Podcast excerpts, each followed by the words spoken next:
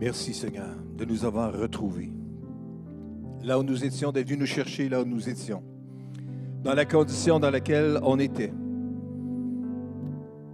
Et tu ouvert nos yeux afin qu'on puisse voir. Seigneur, en ce début de cette nouvelle année, nous voulons te prier pour les gens dans notre entourage qui n'ont pas les yeux ouverts encore à cette réalité glorieuse de ton royaume, de ton royaume éternel, et qui s'en vont dans la vie aveugle concernant leurs conditions spirituelles. Seigneur, nous te les élevons ce matin. Alléluia. En ce deuxième dimanche de cette année 2022, nous voulons te prier pour les gens qui nous entourent, les gens que nous aimons, les gens dans notre famille peut-être, les gens dans notre voisinage, les gens au travail, les collègues. Seigneur, nous te prions que tous ces gens, Seigneur, avec qui on est en contact régulièrement et qui ne te connaissent pas comme Sauveur, comme Seigneur, oh Seigneur, que ta grâce soit étendue sur eux. Nous te prions, Seigneur éternel, que tu puisses nous donner la capacité de rendre témoignage de ton nom, d'une façon ou d'une autre, en ouvrant des portes, en permettant des conversations. Seigneur, je veux juste te prier dans le nom de Jésus. Aide-nous à être disponibles. À être disponibles pour que ton Saint-Esprit puisse nous utiliser comme tu le souhaiteras, Seigneur, comme tu le voudras, au moment où tu le voudras. Oh Seigneur, nous te prions dans le nom de Jésus. Ouvre leurs yeux. Et nous te rendons grâce encore une fois que tu l'aies fait pour chacun de nous, notre Père. Au nom puissant de Jésus. Amen. Et Amen. Et Amen. Alléluia. Merci beaucoup, Pasteur euh, Francis et euh, toute l'équipe de louanges. Et merci d'être là ce matin. Merci d'être à la maison avec nous ce matin. Hey, vous savez, quand on, pense, on rêve, on prie, on imagine, on ne s'imagine pas nécessairement euh, comme pasteur de prêcher à une salle remplie de sièges vides. euh, c'est pas ça qu'on avait vu, c'est pas ça qu'on avait imaginé, c'est pas pour ça qu'on prie, mais c'est la condition dans laquelle nous nous retrouvons. Mais merci Seigneur de ce que dans sa grâce infinie, il a permis qu'on puisse développer ces nouveaux outils par la force des choses avec la diffusion, et je veux remercier toute l'équipe technique qui est en place et toutes les autres qui ont mis les choses en place et les autres qui continuent à améliorer ça encore et encore. On apprécie ça grandement. Euh, écoutez, on espère vraiment, comme dans la prière de pasteur Jean-Frédéric tout à l'heure, que les choses puissent être le plus court possible, et je veux juste vous inviter, comme il l'a fait, euh, qu'on puisse continuer à le faire tout au long de cette semaine de, jeûne et prière et, ce mois de prière, peut-être au mois de janvier, à prier juste que Dieu puisse continuer à intervenir afin qu'on puisse être capable de se réunir à nouveau et de se réunir sans inquiétude concernant euh, le statut euh, vaccinal des uns ou des autres aussi. Alléluia. Dieu nous aime. Et juste que vous sachiez euh, on ne se voit pas assez souvent. On se voit. Ben, vous me voyez, vous m'entendez parler, mais vous êtes chez vous, puis euh, je ne peux pas faire un contact visuel avec vous autant que, que je le voudrais maintenant. Je ne peux surtout pas vous serrer la main, vous prendre dans mes bras, vous euh, donner la bise, etc. Mais c'est toutes des choses qu'on aimerait faire, des choses dans le naturel, être capable de se revoir et de se serrer dans les bras nouveaux. Juste prions que Dieu puisse nous conduire avec sagesse, avec grâce, dans toutes les mesures qui sont en place pour assurer la sécurité de tout le monde. On comprend ça. En même temps, on comprend l'usure que ça peut produire aussi dans le cœur des uns et des autres. Et on aspire, comme chacun d'entre vous aussi, à être capable de vivre, à être capable de tourner ce chapitre-là. C'est correct, on a vécu ça. Maintenant, on rentre dans quelque chose de nouveau où est-ce qu'on pourra à nouveau être capable de vivre des relations normales, saines les uns avec les autres. Voilà. Alors, je vous souhaite donc une année de bénédiction. Euh, on est le 9 janvier. C'est encore le temps de souhaiter la bonne année, je pense. Hein? Oui, c'est bon. Alors, je vous souhaite une merveilleuse année dans le Seigneur, une année de bénédiction, une année de croissance spirituelle, une année où vous allez expérimenter euh, euh, avec intensité l'amour de Dieu dans votre cœur, dans votre vie, que ça puisse déborder pour être capable d'atteindre les autres autour de chacun de nous aussi. Amen. Et Amen. Ce matin, j'aimerais euh, aborder le sujet suivant. Comment peut-on rester intègre dans un monde étranger? Nous vivons dans un monde étranger à notre véritable identité. Parce que voyez-vous, nous sommes enfants de Dieu. Hein? Il y a un chant où on, on affirme cette réalité-là, je suis enfant de Dieu. Alléluia. Et la Bible nous dit que si on croit en Jésus comme notre sauveur personnel, nous sommes devenus enfants de Dieu. Alors on est enfants de Dieu. On est des citoyens du royaume de Dieu, du royaume éternel de Dieu. On est des disciples de Jésus. Ce qui nous définit, c'est ça. Ce qui vous définit, ce que vous êtes profondément, c'est que vous êtes un enfant de Dieu. Ce qui nous définit, ce n'est pas nécessairement notre origine, notre pays d'origine, la nationalité que nous avons. Ce qui nous définit, ce n'est pas notre langue maternelle uniquement non plus. Ce qui nous définit, ce n'est même pas nos opinions qu'on pourrait avoir sur tel ou tel sujet, aussi variés les uns que les autres qu'on pourrait avoir. Ce qui nous définit, ce n'est pas notre taille. Je ne suis pas un grand ou un petit. Je ne suis pas gros. Je ne suis pas maigre. Je suis juste dans le milieu. Hein, mais chacun d'entre nous, on n'est pas ça. On ne se définit pas par la taille qu'on a ou qu'on n'a pas. On ne se définit pas par les diplômes qu'on a ou qu'on n'a pas. Moi, je suis docteur en ceci, en cela. Mais moi, je suis docteur en rien. docteur en rien. On ne se définit pas par nos diplômes. On ne se définit pas par les revenus qu'on a. On se définit parce qu'on est enfant de Dieu. Voilà ce que nous sommes véritablement. Voilà ce que nous sommes dans le fond de nous-mêmes. Voilà ce que, que peu, importe ce qui arrive dans les circonstances, ce que nous sommes véritablement, c'est ça. Nous sommes un enfant de Dieu. Et un enfant de Dieu, ça vit dans le royaume de Dieu. Et le Saint-Esprit agissant dans nos cœurs et dans nos vies, ça produit quelque chose. Vous savez, dans le livre de Galates au chapitre 5 et au verset 22, nous lisons le fruit de l'Esprit ou ce que produit le Saint-Esprit dans la vie des gens. C'est l'amour, la joie, la paix, la patience, l'amabilité, la bonté, la fidélité, la douceur, la maîtrise de soi. Est-ce que vous vous retrouvez dans le monde d'aujourd'hui avec cette réalité-là? Pensons juste aux quatre premiers. Il y en a neuf qualités qui sont mentionnées ici, mais prenons juste les quatre premiers. L'amour, la joie, la paix et la patience. Est-ce que vous retrouvez cela, vous, dans les messages haineux? Que les gens ont les uns envers les autres de ce sur les médias sociaux. Sur ceux qui sont vaccinés ou ceux qui sont contre le vaccin. Sur les chercheurs ou ceux qui ne le sont pas. Sur les décideurs qui ont des décisions difficiles à prendre. Sur les mesures sanitaires qui nous irritent tous. Est-ce qu'on retrouve de l'amour, de la joie, de la paix, de la patience? Hmm. Il y a tout plein de personnes qui sont prêtes à défier les informations ou les, les, affirmations qui sont faites par les uns ou par les autres de ce temps-ci. On vit dans un contexte de bataille de chiffres continuels sur le pourcentage de ceci ou le pourcentage de cela. Notre véritable identité à nous autres, ce n'est pas d'être parti pris d'un côté ou de l'autre, c'est d'être des citoyens du royaume. Des gens qui vivent dans l'amour, la joie, la paix et la patience. Oh, que Dieu puisse nous donner de garder nos yeux fixés sur la réalité de qui nous sommes véritablement, chacun d'entre nous. Parce que notre véritable patrie n'est pas ici-bas, mais c'est plutôt la cité céleste qui a été préparée pour les citoyens du royaume. Mais en même temps, on vit ici-bas. On vit ici. Alors, comment fait-on pour conserver son intégrité sur qui je suis véritablement et sa vigueur spirituelle malgré un environnement étranger? Un environnement hostile, peut-être un environnement indifférent vis-à-vis de la vie de Dieu. Ça, c'est le défi de chacun d'entre nous, à tous les jours de notre vie. Hein? On a à faire face à des gens dans notre environnement qui ne sont pas nécessairement des croyants ou qui sont vraiment des anti-croyants. Euh, c'est notre défi à chacun de nous.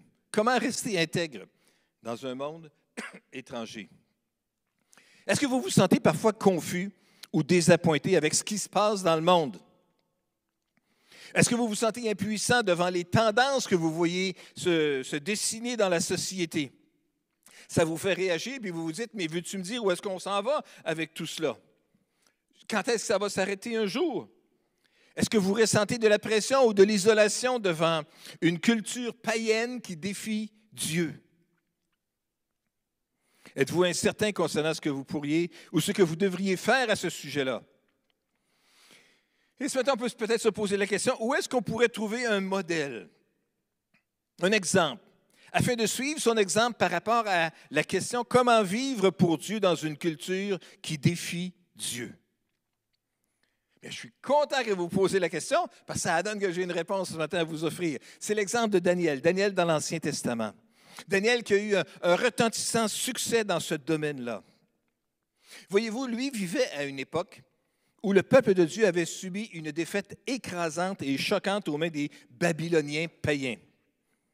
Daniel et ses amis ont été immergés, plongés dans un état, dans un système d'éducation, dans une culture, dans une religion qui était profondément païen. Daniel et ses amis se sont engagés dans un plan d'action que nous pourrions bien utiliser comme un modèle à suivre pour guider nos propres vies aujourd'hui. Comment rester intègre dans un monde étranger?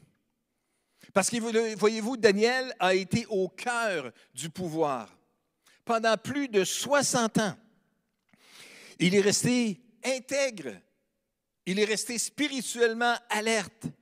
Il est resté un puissant intercesseur. Voyez-vous, on lit dans le livre de Daniel euh, son histoire, justement, comment est-ce qu'il a été plongé dans cette, euh, euh, exporté, envoyé, expatrié, et qui est arrivé dans le pays de Babylone, le pays païen, qui a été immergé dans la culture et que malgré tout, c'est Daniel, dans la fin du livre de Daniel, dans, les chapitres où est-ce qu'on voit des visions que Dieu lui donne. Un homme qui demeurait spirituellement alerte, réellement connecté avec Dieu, capable de voir dans l'avenir, et on est encore inspiré par les prophéties de Daniel concernant la fin des temps. Il est resté spirituellement alerte, il est resté un puissant intercesseur, tout en étant véritablement intégré à cette nouvelle culture. Il a été un dirigeant majeur d'une nation païenne idolâtre. Merci, mon fils bien-aimé. Il a été un dirigeant majeur d'une nation païenne idolâtre, une nation qui était vraiment cruelle, tout en étant fidèle à Dieu. Il a gardé une intimité avec Dieu, tout en gardant le respect du roi. À la fin de sa vie, on le voit encore prier, puis on va lire quelques passages justement à ce sujet-là, comment il était encore un puissant intercesseur à la fin de sa vie. Après avoir traversé toutes ces années-là, dans tout ce climat-là, et puis on peut juste s'arrêter une minute. Pensons à cette nation puissante, Babylone, qui était la puissance mondiale à l'époque, qui était, comme je le mentionnais à plusieurs reprises, idolâtre, païenne, tout ça. Euh, comment c'est possible? Est-ce qu'il y a des leçons pour nous qui pourraient nous aider aujourd'hui? Comment peut-on rester intègre dans un monde étranger? Comment peut-on rester loyal au roi tout en étant fidèle à Dieu? Comment peut-on rester des gens de notre temps, de notre époque, qui est capable de parler le langage du temps et de comprendre notre culture dans laquelle nous vivons, tout en étant des citoyens de notre royaume, puis en gardant le respect des gens dans, euh, la, dans la situation où nous nous retrouvons? Lisons ensemble dans le livre de Daniel à partir du chapitre 1, verset 1. Nous lisons la troisième année du règne de Yehoiakim, le roi de Juda. Nabucodonosor, le roi de Babylone, vient assiéger Jérusalem. Notez bien le verset 2. Le Seigneur lui donna la victoire. Dieu le donna la victoire à qui? À Nabucodonosor, au roi de Babylone, au roi païen, sur le roi de Juda. Hmm. Le Seigneur lui donna la victoire, verset 2, sur Yehoiakim et lui livra une partie des objets du temple. Nabucodonosor les fit transporter au pays de Chinéar, dans le temple de son Dieu, et il déposa les objets du culte dans la salle du trésor de son Dieu.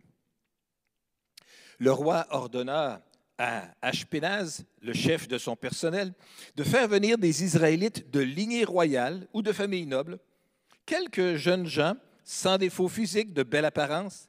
Il devait être doué d'intelligence, de sagesse, dans tous les domaines, posséder de grandes connaissances, être vigoureux et capable d'apprendre la science pour entrer au service du palais royal et d'apprendre la langue et la littérature des Chaldéens. Le roi leur prescrivit pour quelques jours une part des remèdes de la table du roi et du vin dont il buvait lui-même. Et leur formation devait durer trois ans, après quoi ils entreraient au service du roi. Après quoi ils devaient entrer au service du roi. Voyez-vous, Daniel a été déporté à Babylone en 605 avant Jésus-Christ par Nebuchadnezzar, comme nous venons de le lire, et il a exercé donc des hautes fonctions administratives. Et pendant qu'il exerçait ses fonctions administratives, en même temps, il a eu à communiquer des révélations à divers souverains de Babylone et a reçu plusieurs visions qu'il a mis par écrit.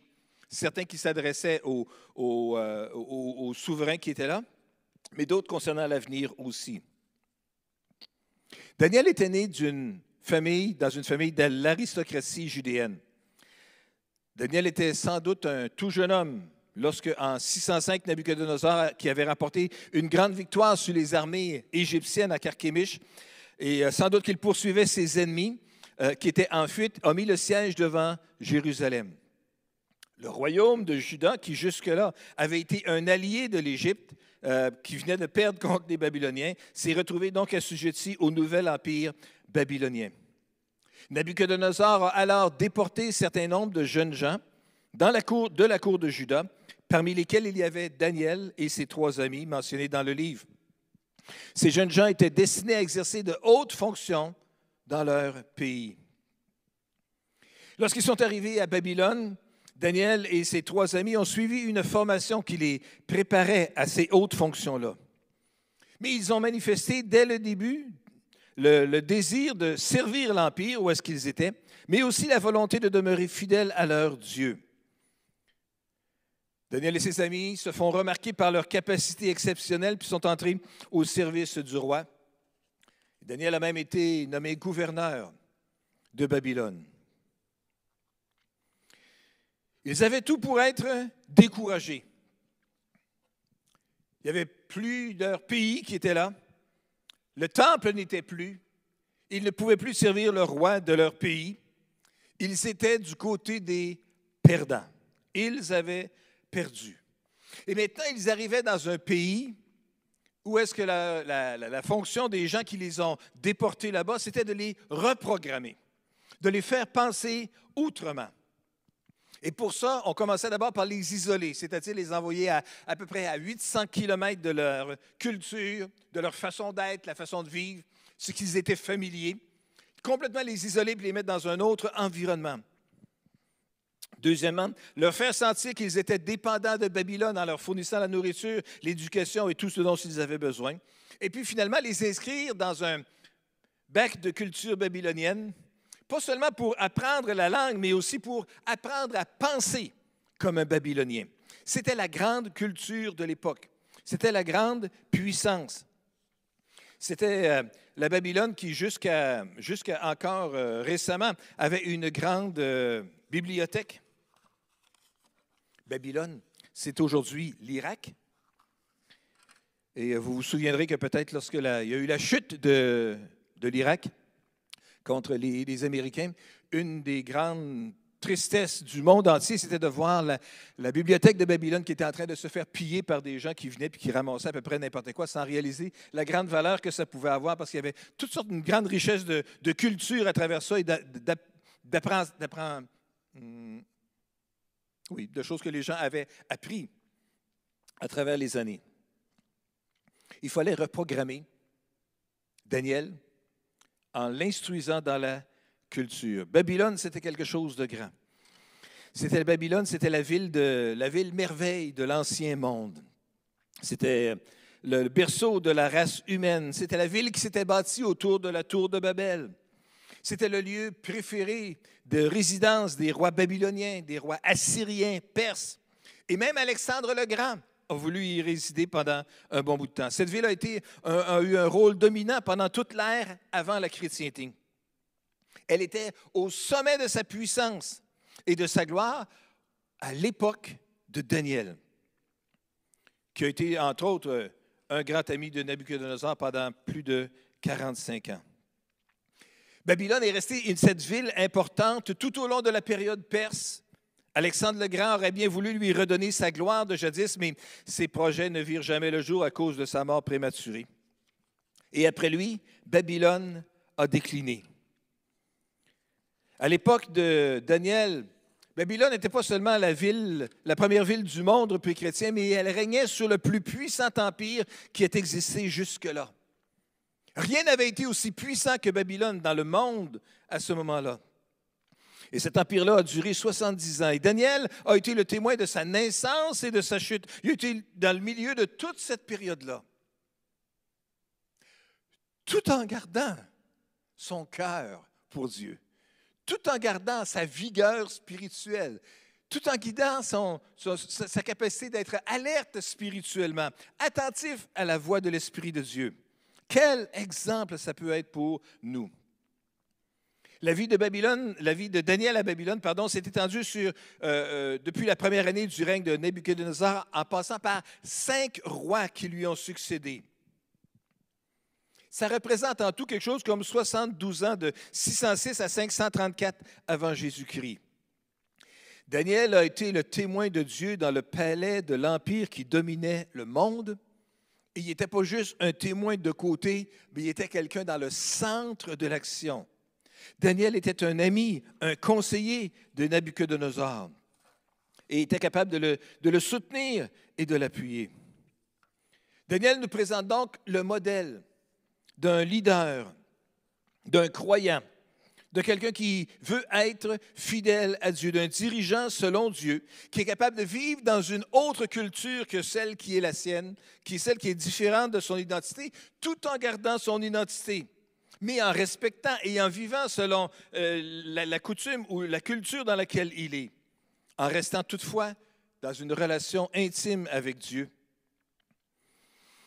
On voit donc l'histoire de ce jeune garçon qui est capturé à, Jérusalem, envoyé à Babylone, et puis en dépit de son statut de captif et de la nature interculturelle de la situation dans laquelle il se trouve, est élevé dans une position de puissance dans un temps relativement court. Les recherches historiques semblent nous indiquer que Daniel n'avait pas plus que 14 ans au temps de la captivité. 14 ans.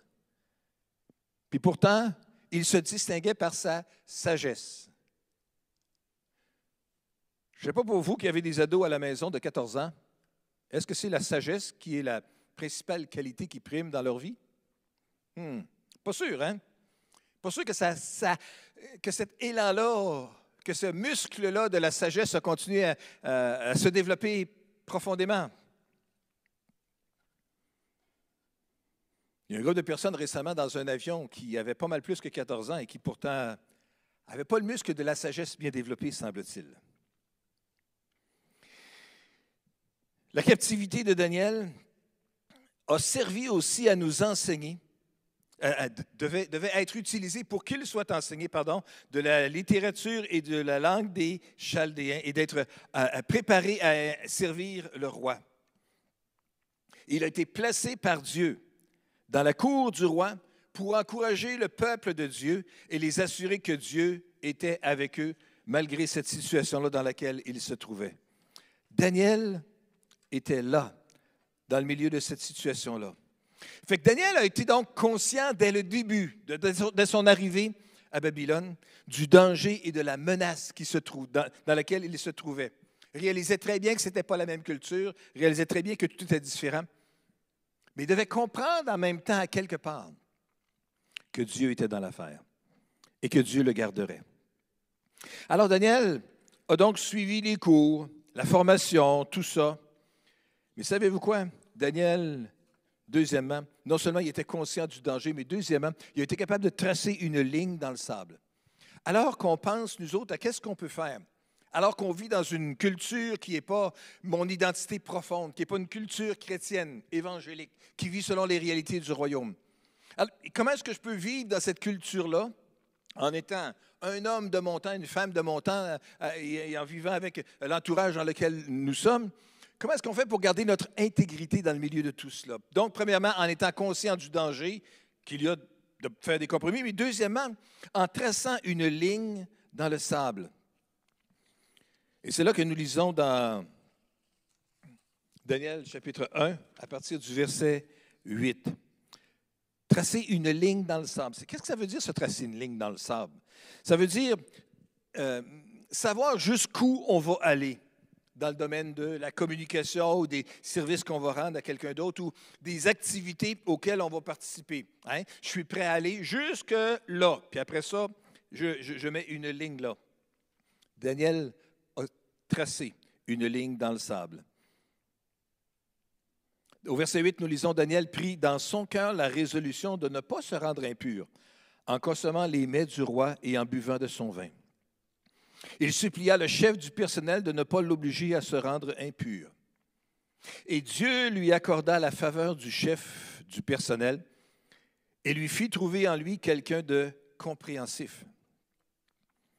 Mais il lui dit quand même, je crains mon Seigneur le roi qui a prescrit que vous devez manger, ce que vous devez manger et boire. Si jamais il trouvait que vous avez l'air d'être en moins bonne santé que les autres jeunes gens de votre âge, il m'en rendrait responsable et je le paierais de ma vie à cause de vous. Alors Daniel parla à l'intendant, auquel le chef du personnel avait confié la responsabilité de prendre soin de lui, ainsi que de Anania, Michael et Azaria. Il lui proposa Fais donc un essai avec nous pendant dix jours et qu'on nous serve seulement des légumes à manger et de l'eau à boire. Ensuite, tu compareras nos mines avec celles des jeunes gens qui mangent les mets du roi. Et après cela, tu décideras d'agir envers nous selon ce que tu auras constaté. L'intendant accepta la proposition et fit un essai pendant dix jours. Et au bout de dix jours, il était manifeste qu'ils avaient meilleure mine et ils avaient plus de poids. Hmm. Euh, ils, avaient plus de poids, puis c'était plus. Fait que si vous avez gagné du poids dernièrement, peut-être qu'il faudrait juste revoir notre façon de penser. En tout cas, à l'époque, dans ce temps-là, selon les valeurs, euh, c'était un signe de santé. Il était manifeste donc qu'ils avaient meilleure mine et qu'ils avaient plus, ils avaient pris plus de poids que tous les jeunes gens qui mangeaient les mets du roi. Et dès lors, verset 16, l'intendant mit de côté les mets et le vin qui leur était destiné et leur fit servir seulement des légumes. Et Dieu accorda à ces quatre jeunes gens le savoir, la compréhension de toute la littérature et de la sagesse. De plus, Daniel savait interpréter toutes les visions et tous les rêves. L'intégrité, c'est l'une des qualités les plus importantes de leadership qu'on peut retrouver dans différentes cultures. Et ce n'était pas différent à cette époque-là. L'intégrité, c'était la capacité pour un dirigeant d'être digne de confiance. Digne de confiance. Quelqu'un qui ne se retourne pas contre le leadership. Quelqu'un qui était juste en même temps, qui était honnête. Ces qualités-là d'intégrité de Daniel, on le retrouve dans différents autres passages de l'Ancien Testament, à l'extérieur du livre de Daniel, où ça nous dit que Daniel était reconnu comme un homme de justice, un homme d'intégrité. Euh, si vous prenez des notes dans Ézéchiel 14, on n'a pas les, versets pour ça, mais dans Ézéchiel 14, versets 14 et 20, ça nous parle de cela. Dans, dans Ézéchiel 28, verset 3, ça nous parle de Daniel comme un homme sage. Lorsque les ennemis de Daniel cherchaient à une façon de, le corrompre parce qu'il était fidèle, ils n'ont trouvé aucune négligence, aucune corruption chez lui pour pouvoir l'accuser. Une façon à travers laquelle Daniel montre son intégrité, c'est qu'il a refusé de manger donc la même nourriture que le roi. En tant que captif à recevoir la, même nourriture que celle qui était servie par le roi, euh, c'était un privilège, mais que ce n'était pas plusieurs personnes qui pouvaient recevoir ce privilège-là. Mais puisque cet acte-là de manger donc la nourriture royale impliquait qu'il y avait une portion qui avait été offerte à des dieux étrangers, Daniel avait décidé donc qu'il ne voulait pas d'aucune espèce de façon se compromettre avec l'idolâtrie, d'aucune espèce de façon. Daniel dit donc non, il dresse une ligne dans le sable. Mais savez-vous quoi? La Bible nous dit qu'il a commencé à parler avec le chef du personnel. Et après ça, avec l'intendant qui avait été mis responsable de, de, garder ce dossier-là à jour, disons, euh, de la nourriture des, euh, de ces captifs-là. Daniel initie une conversation avec lui. Il ne fait pas juste se braquer en disant non, pas tout, je veux rien savoir. Il parle. Il initie une conversation avec le chef du personnel. Et ainsi, il, avec, avec, sagesse, avec euh, délicatesse, est capable de bâtir une confiance et un respect avec ce leader-là. au lieu de simplement faire des demandes brusques ou en refusant catégoriquement, il dialogue plutôt avec le chef du personnel. Et il prépare même une façon pour le libérer de sa responsabilité de ses actions. En disant que si jamais il était accusé de ne pas avoir été bien nourri, c'était lui qui pourrait en accepter la responsabilité. Daniel se montre ainsi comme quelqu'un qui est digne de confiance, quelqu'un qui est plein d'intégrité.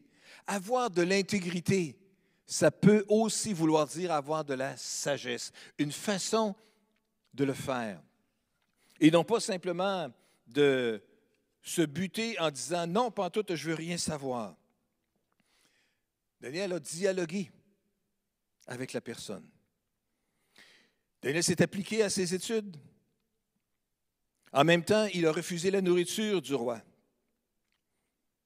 Mais tout ça, ça pouvait aider ses contemporains euh, israélites aussi à réaliser que Dieu pouvait, il était possible de demeurer fidèle à Dieu dans une culture païenne, tout en y gagnant de l'acceptation et même de l'avancement pour lui dans sa carrière. Daniel s'est appliqué dans ses études et la Bible nous dit que Dieu lui a accordé de la compréhension. Dieu l'a aidé dans ses études. Dieu lui a donné de la compréhension dans toute la littérature. La littérature, ce n'était pas euh, la Bible, ce n'était pas des livres saints. C'était toutes sortes d'enseignements sur les divinités et sur toutes sortes de choses. Et puis, c'était des principes qui étaient complètement différents que ceux du royaume. Mais pourtant, Dieu a aidé Daniel à avoir de la sagesse, de la compréhension concernant tout cela et être capable de saisir qu'est-ce qui faisait véritablement battre le cœur des Babyloniens. Et ainsi être capable d'être quelqu'un qui va diriger ce peuple-là en comprenant le peuple et en gardant cette position de pouvoir pendant 60 ans et plus. Imaginez. Tout ça parce qu'il avait pris la résolution de ne pas se rendre impur. Malgré le fait qu'il avait eu son quota de, hmm, de tentation.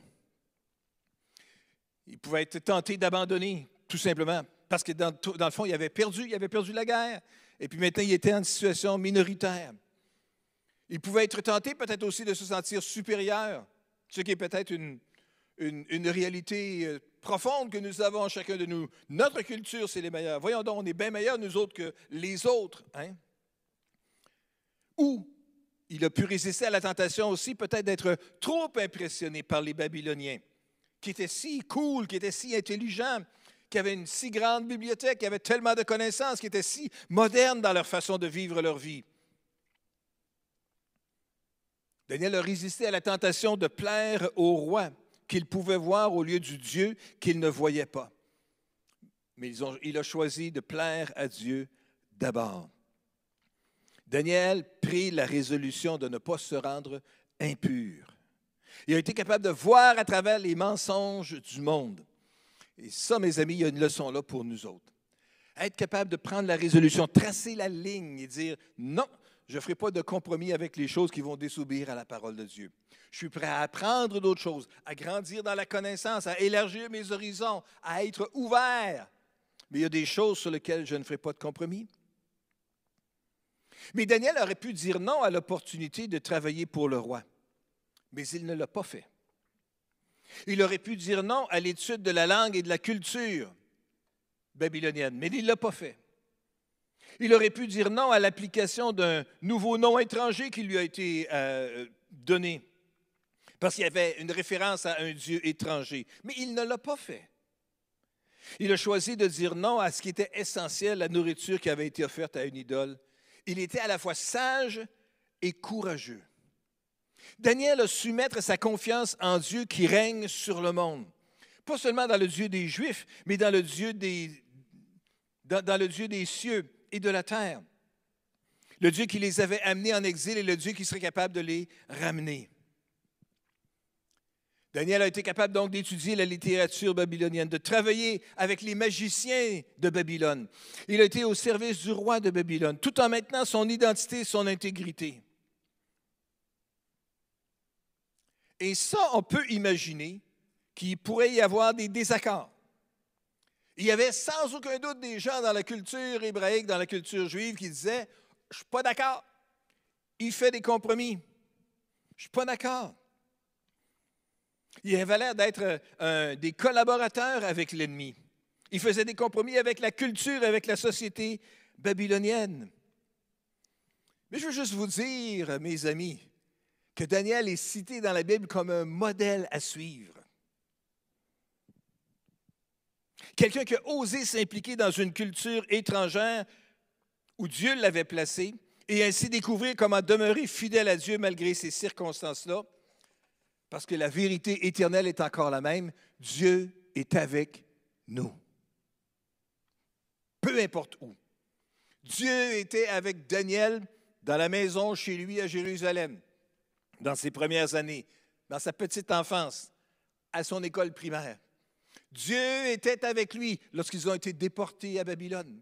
Dieu était avec lui lorsqu'il a commencé ses études à l'université de Babylone. Dieu était avec lui lorsqu'il a été choisi pour exercer une position d'autorité, même à un jeune âge. Et Dieu a été avec lui tout le long de tout cela, parce qu'il est demeuré fidèle, sage et fidèle.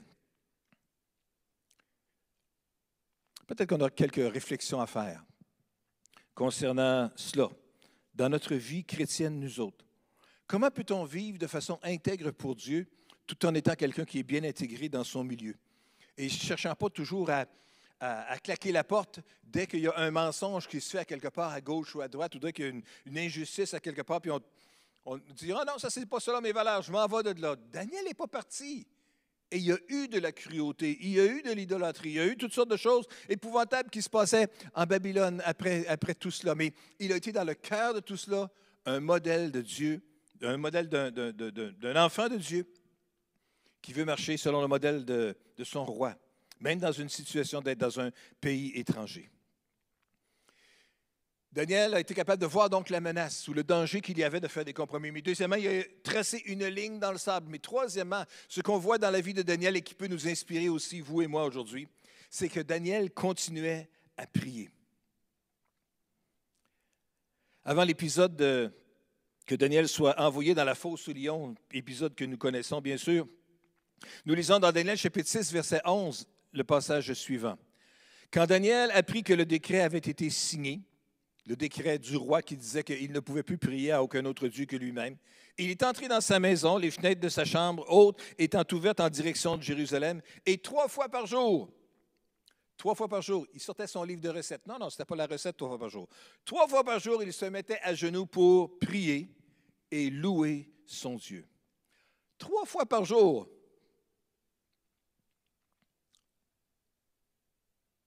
Trois fois par jour.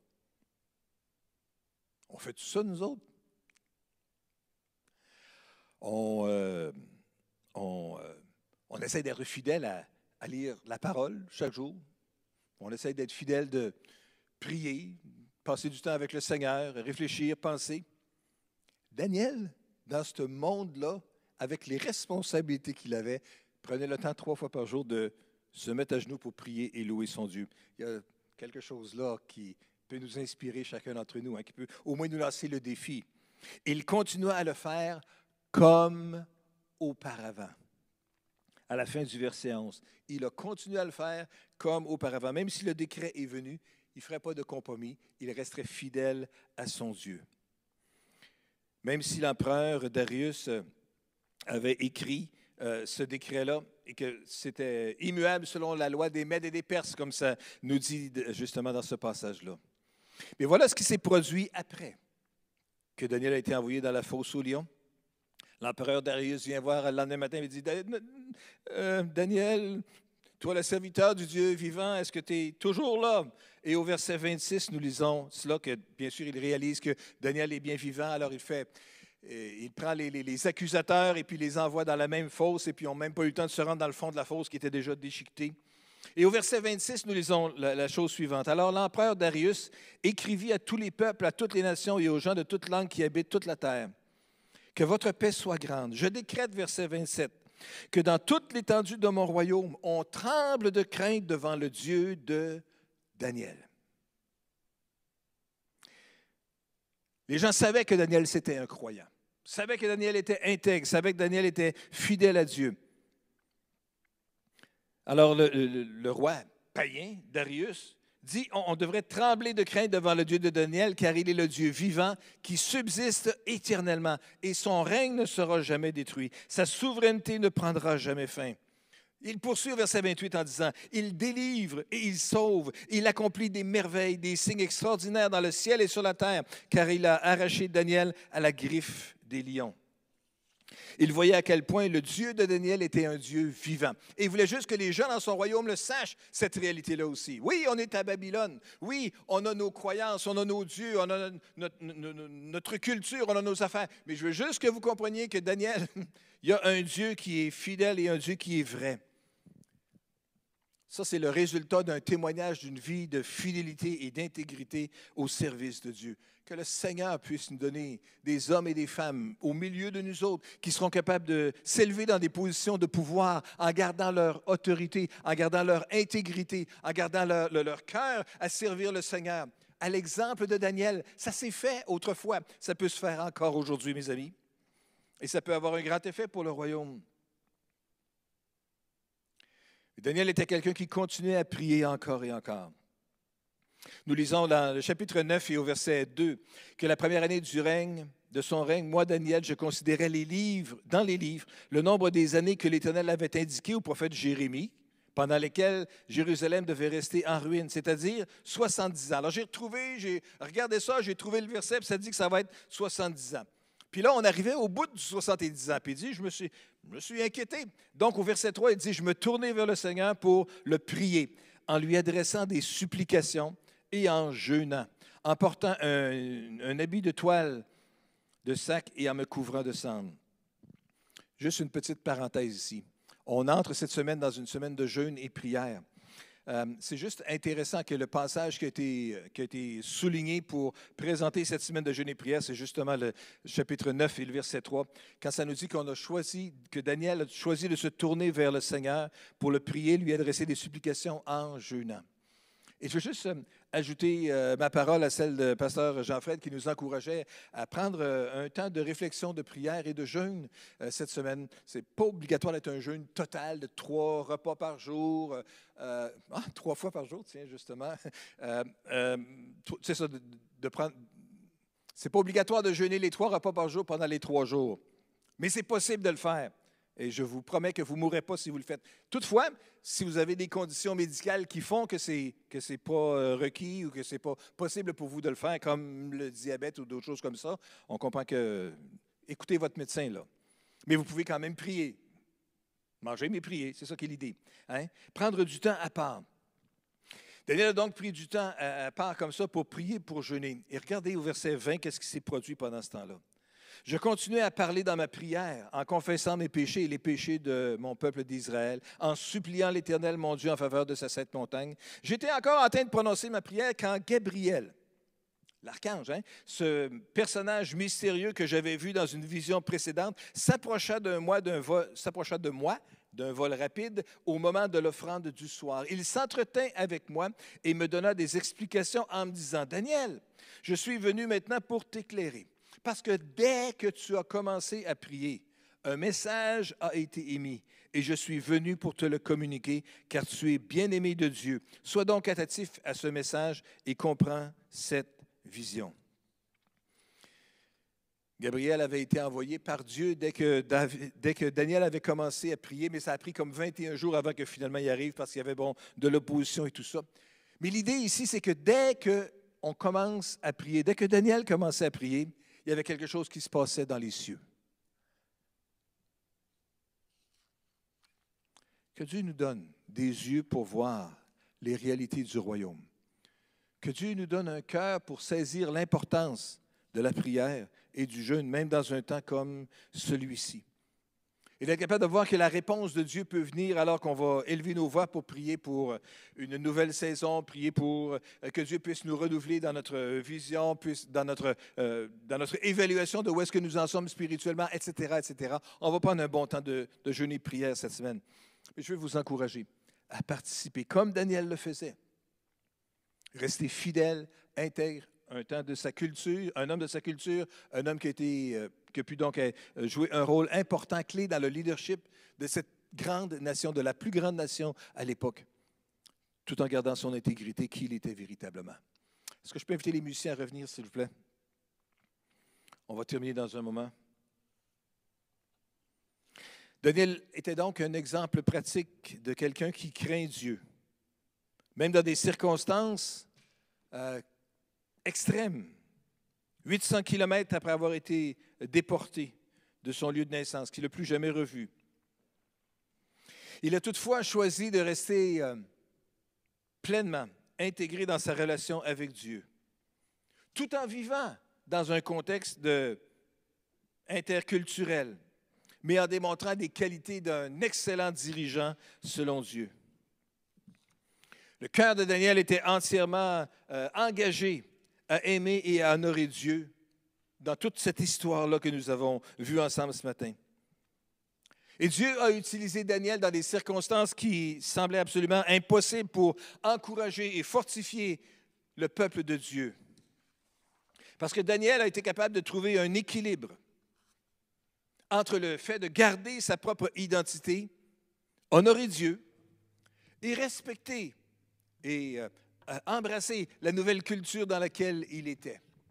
Un équilibre. Mes amis, nous sommes appelés à une vie d'équilibriste à une vie où, à quelque part, on est 100% à cœur avec les réalités du royaume de Dieu. Mais en comprenant aussi les réalités du monde dans lequel nous sommes et en vivant cette réalité-là, en gardant notre identité. Une trop grande emphase de l'une ou l'autre de ces,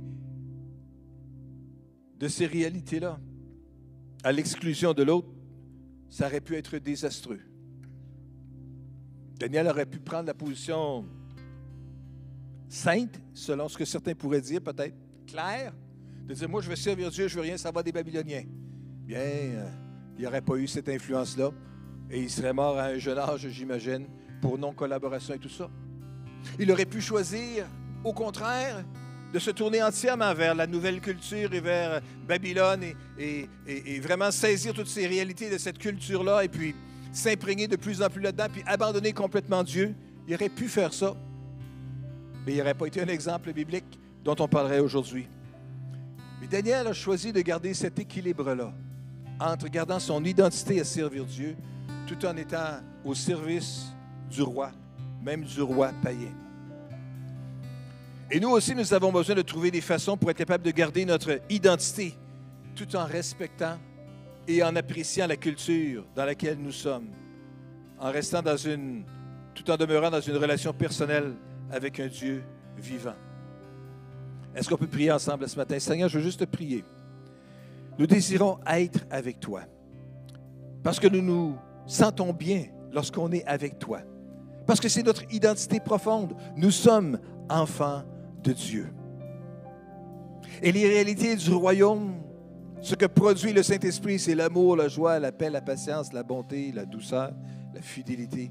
Seigneur, c'est toutes ces merveilleuses qualités. Ça, c'est notre identité profonde.